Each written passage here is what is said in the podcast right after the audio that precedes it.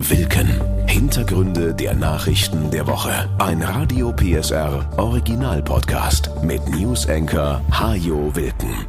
Hallo und herzlich willkommen zu dieser Podcast Premiere bei Radio PSR. Ab sofort fassen wir an dieser Stelle jeden Freitag die wichtigsten Themen der Woche für Sie zusammen. Die wesentlichen Hintergründe, einige überraschende Fakten, kurz und knapp auf den Punkt. Damit Sie mitreden können beim Treffen mit Freunden, beim Kaffeetrinken mit der Familie oder nächste Woche bei der Arbeit. Schön, dass Sie reinhören. Und hier ist das erste Thema, das Sachsen in dieser Woche bewegt hat. Amtsantritt. Sachsen hat einen neuen Innenminister. Armin Schuster heißt er, ist 60 Jahre alt und seit Montag im Amt. Schuster folgte auf Roland Wöller, der nach einer Reihe von Skandalen bei der Polizei und umstrittenen Personalentscheidungen gehen musste. Und so sieht der neue, Armin Schuster, sich selbst. Ich bin nicht der neue Sicherheitsminister von Sachsen, vielleicht eher der Bürgerminister von Sachsen, weil ich glaube, dass ein Innenministerium zuvorderst die Aufgabe hat, die Lebensqualität der Sächsinnen und Sachsen jeden Tag zu erhöhen. Schuster arbeitet seit mehr als 40 Jahren für Polizei und Sicherheitsdienste. 1980 begann er als Polizeiwachtmeister. Zuletzt leitete er das Bundesamt für Bevölkerungsschutz und Katastrophenhilfe, nun also das Innenministerium in Sachsen.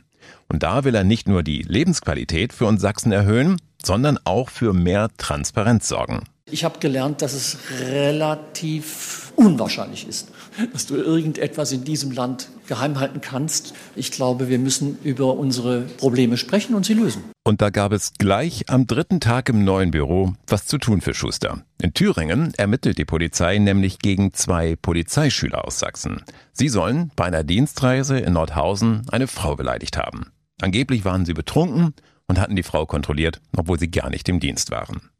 Ob an den Vorwürfen etwas dran ist, muss sich noch zeigen. Dennoch hätte Schuster sich so kurz nach seinem Amtsantritt sicher gern mit anderen Dingen beschäftigt. Übernahme.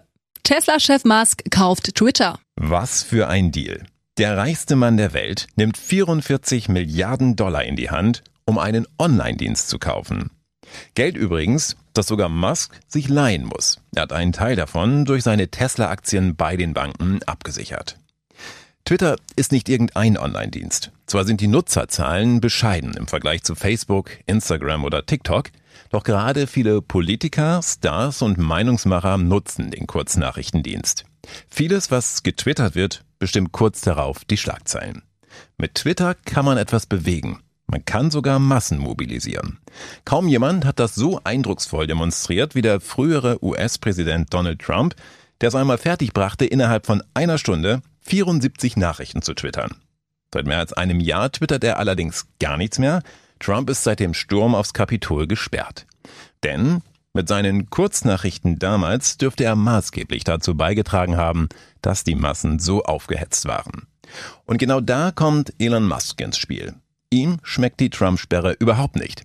Er will mit Twitter kein Geld verdienen, sagt er. Davon hat er ohnehin mehr als genug. Es geht ihm um die Demokratie, sagt er. Und um die Meinungsfreiheit. Niemand soll wegen seiner Ansichten bei Twitter ausgeschlossen werden. Twitter soll so etwas sein wie der Marktplatz einer Stadt, auf dem jeder sagen darf, was er will. Nur, auf einem Marktplatz würde manch einer seine Worte wohl mit mehr Bedacht wählen als auf einer Online-Plattform. Zudem muss man auf einem Marktplatz Widerspruch unter Umständen deutlich direkter aushalten als in der virtuellen Welt.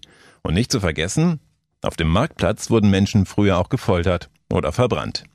Gut möglich, dass wir die Hexenjagd 2.0 bald bei Twitter erleben, dass sich die abwenden, die dabei nicht mitmachen wollen und schließlich nur noch die zurückbleiben, die am lautesten nach dem Scheiterhaufen schreien.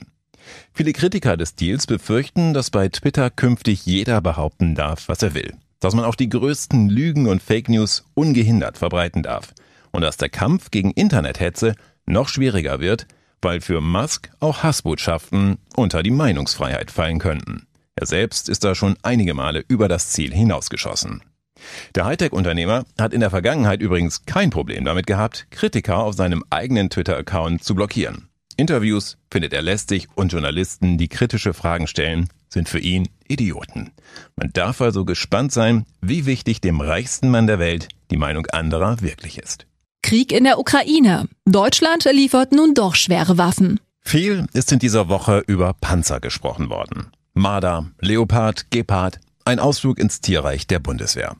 Die Namen sind übrigens nicht zufällig gewählt. Sie sollen ausdrücken, was bestimmte Geräte können. Der Gepard ist schnell, der Leopard beweglich, der Biber ist ein Brückenlegepanzer und überbrückt Gewässer. Und die Bundesregierung, die hat sich in der Frage nach schweren Waffen für die Ukraine erst weggeduckt wie ein scheues Reh, sagen die einen, und war dann plötzlich wandelbar wie ein Chamäleon, sagen die anderen. Anfang der Woche noch war es für Kanzler Scholz undenkbar, Panzer ins Kriegsgebiet zu liefern.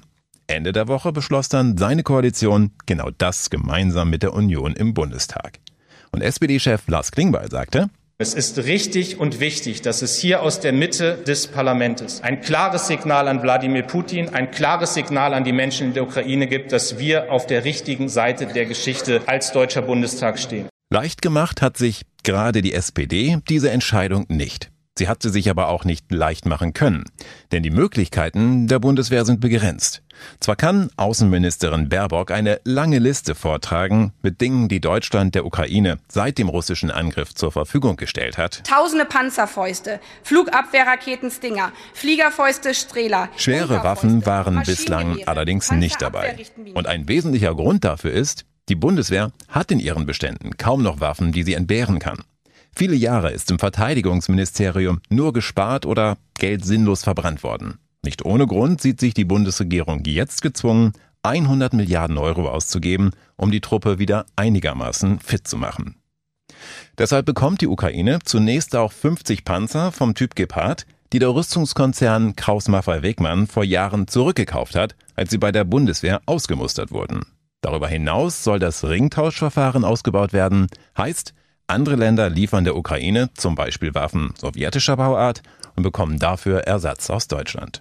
Noch einmal Annalena Baerbock. Überhaupt Waffen zu liefern, ist ein Schritt, den wir abwägen. Aber wir haben ihn für richtig empfunden. Weil ansonsten müssten wir der Ukraine sagen, kämpft ihr alleine. Und das wollen wir nicht tun. Wir stehen in Solidarität an der Seite der Ukraine. Zur Kriegspartei wird Deutschland damit nicht so Baerbock. Denn egal, ob wir nun Helme liefern oder Panzer, wir unterstützen damit das Recht der Ukraine auf Selbstverteidigung. Und dieses Recht ist in der UN-Charta verbrieft, so die Außenministerin.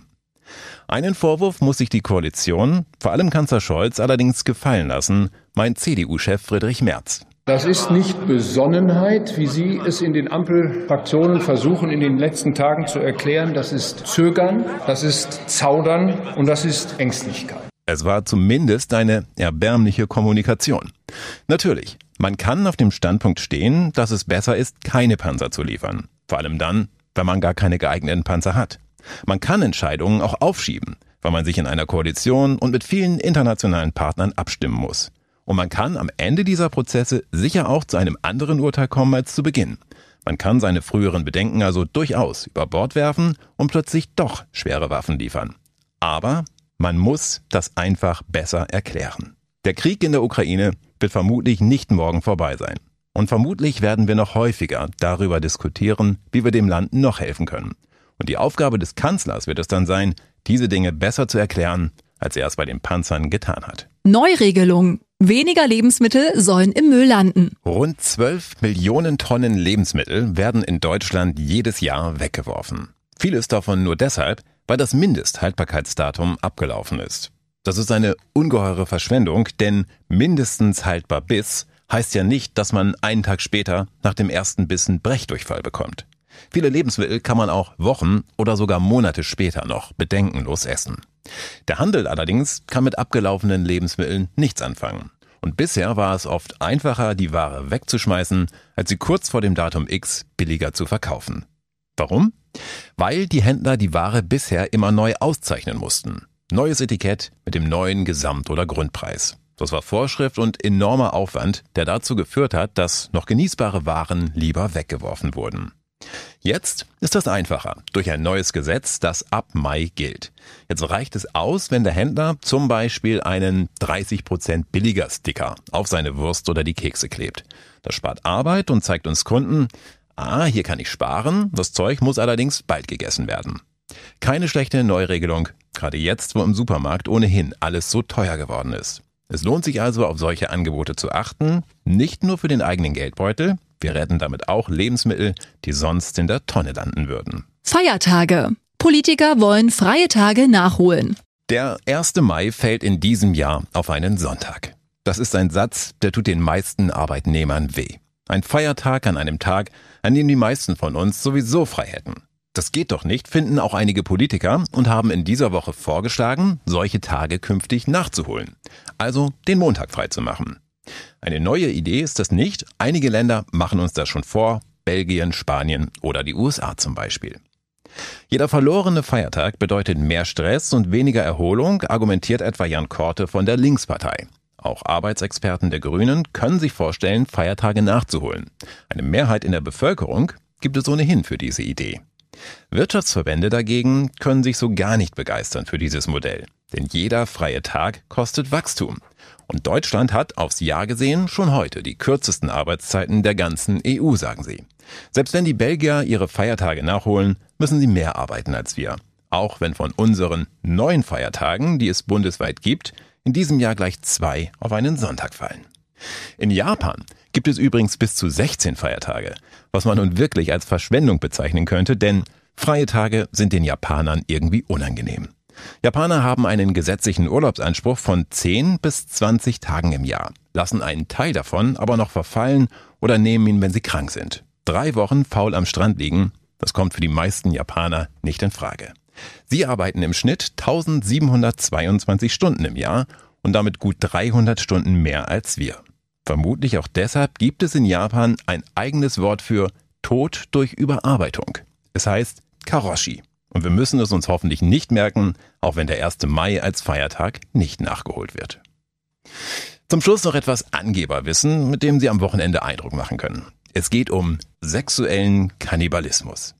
Sie haben bestimmt schon mal gehört, viele Spinnenmännchen riskieren bei der Paarung ihr Leben, weil sie direkt nach dem Geschlechtsakt vom Weibchen gefressen werden.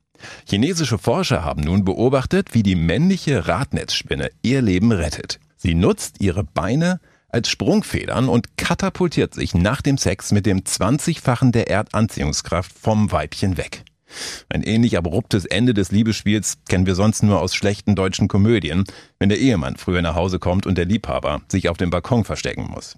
Doch nicht nur der raketenartige Abgang der Spinnenmännchen ist bemerkenswert, sondern auch die Tatsache, dass die Forscher dieses Schauspiel bis zu sechsmal in Folge beobachten konnten. Die Männchen also immer und immer wieder zurückkommen, um den Paarungsakt zu wiederholen. Und wer weiß, vielleicht ist genau das der Grund, warum sie dann schließlich doch als Nachspeise ihrer Partnerin enden. Irgendwann will das Weibchen schließlich auch mal seine Ruhe haben. Das war Wilken. Hintergründe der Nachrichten der Woche mit Newsenker Hajo Wilken. Dieser Radio PSR Original Podcast ist eine Produktion von Regiocast, deutsches Radiounternehmen.